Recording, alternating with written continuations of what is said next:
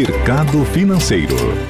Oferecimento Emídio Paz. Tradição e qualidade em acabamentos. Há 65 anos presente na vida dos capixabas. Vamos aos números do mercado. Nesta segunda-feira, quem está conosco é o Marlo Barcelos. Bom dia, Marlo. Olá, Fernanda. Bom dia. Como é que a gente abre a semana? Então, semana de época de resultado, tanto lá fora como aqui. É, Quarta-feira já tem resultado de Vale, então está bastante movimentada. E nesta segunda, bolsa aí pequena baixa, 0,15% de queda, com o índice Bovespa a 104.208 pontos.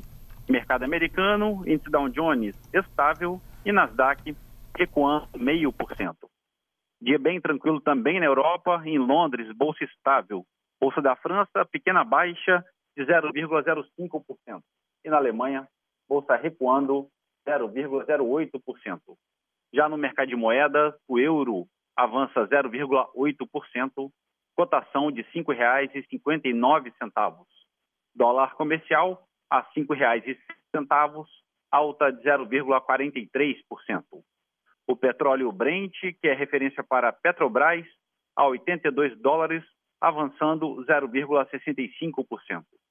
E a poupança com aniversário hoje, rendimento de 0,72%. Bom dia, Fernanda. Bom dia a todos os ouvintes. Marlo Barcelos para a CBN.